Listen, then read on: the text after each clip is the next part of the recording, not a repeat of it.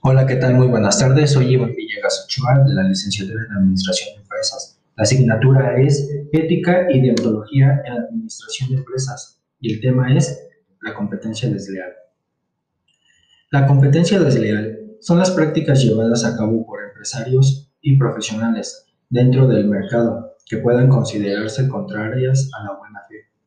Las acciones civiles es el producto de actos de competencia desleal estos solo podrán iniciarse cuando se haya obtenido un pronunciamiento firme en la vía administrativa, si ésta es aplicable al artículo 6 bis del Código de Comercio. La reforma en materia de competencia nos dice que los comerciantes deberán realizar su actividad de acuerdo a los usos honestos en materia industrial o comercial, por lo que se abstendrán de realizar actos de competencia desleal que creen confusión por cualquier medio que sea respecto del establecimiento, los productos o la actividad industrial o comercial de otro comerciante, que desacrediten mediante aseveraciones falsas el establecimiento, los productos o la actividad industrial o comercial de cualquier otro comerciante, que induzcan al público al error sobre la naturaleza, el modo de fabricación, las características, la aptitud en el empleo o la cantidad de productos que se encuentren previstos en otras leyes. Algunas de las prácticas de competencia desleal son las estafas, la especulación, el sobreprecio, el evadir impuestos y tasas, el acaparamiento, la adulteración de balances contables, los productos adulterados, la venta de productos con fecha de vencimiento, el cobro de comisiones, la compra de productos robados o hurtados, el permisivo en la contaminación en el ambiente de trabajo, las ofertas engañosas, la mala calidad, la carencia de garantía, la publicidad mal orientada o dirigida, el no garantizar la privacidad o confiabilidad de las negociaciones, la práctica de comercio electrónico engañoso o fraudulento, así como el incumplimiento de las normativas legales vigentes, el retener o no entregar comprobante de negociación, no dar debidamente información precisa de las características del bien o del servicio que se oferta, el evadir las autorizaciones de marcaje de los productos, el señalamiento de doble marcaje de precios en bienes, el informar simultáneamente diferentes valores de los productos,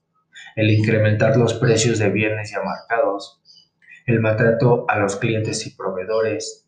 publicidad engañosa, acciones monopolísticas, depredar o degradar el ambiente, manipuleo de alimentos sin normativa de higiene, el encaje de productos y servicios, la competencia desleal, la violación de los convenios constructuales de trabajo, la usura, expectativas contractuales, la adulteración de los productos, la carencia del control de calidad, la participación en el mercado negro de cualquier naturaleza,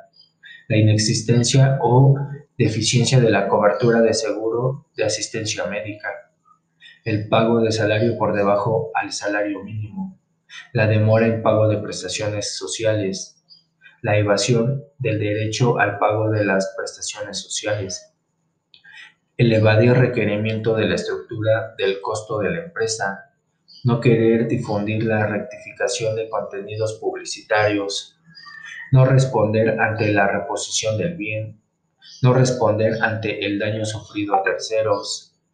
no dar garantía por escrito, no cumplir con las normas de certificación de calidad, negarse a responder la restitución del valor del bien, la adulteración fraudulenta de los precios de bienes y servicios, la alteración de, los, la, alteración de la calidad de los bienes, venta de bienes nocivos para la salud, alteración de cantidad, peso o medidas de bienes y servicios, no informar oportunamente al cliente o público en su debido momento, el no funcionamiento de los puntos de venta electrónicos o servicios de las tarjetas de crédito. Todos estos puntos son ejemplos de competencia desleal y afectan todo aquel comerciante, consumidor y empresa que están relacionados con el comercio a la hora de vender cualquier producto o servicio y estos son engañados por los puntos ya mencionados.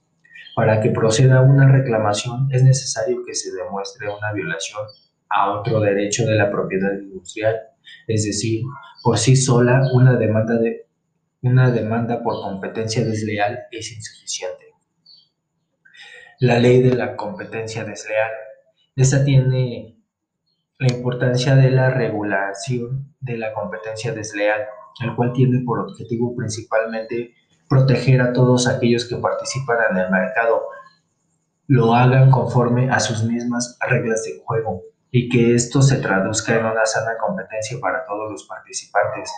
La finalidad última de la ley es prohibir los actos de competencia desleal para enriquecer y fomentar la competencia en el mercado, siendo este el cimiento para desarrollar un sistema basado en el libre mercado.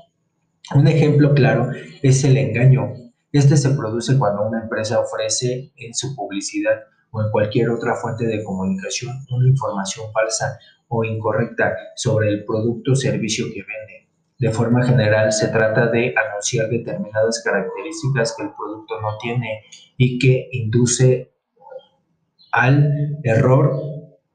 a los compradores.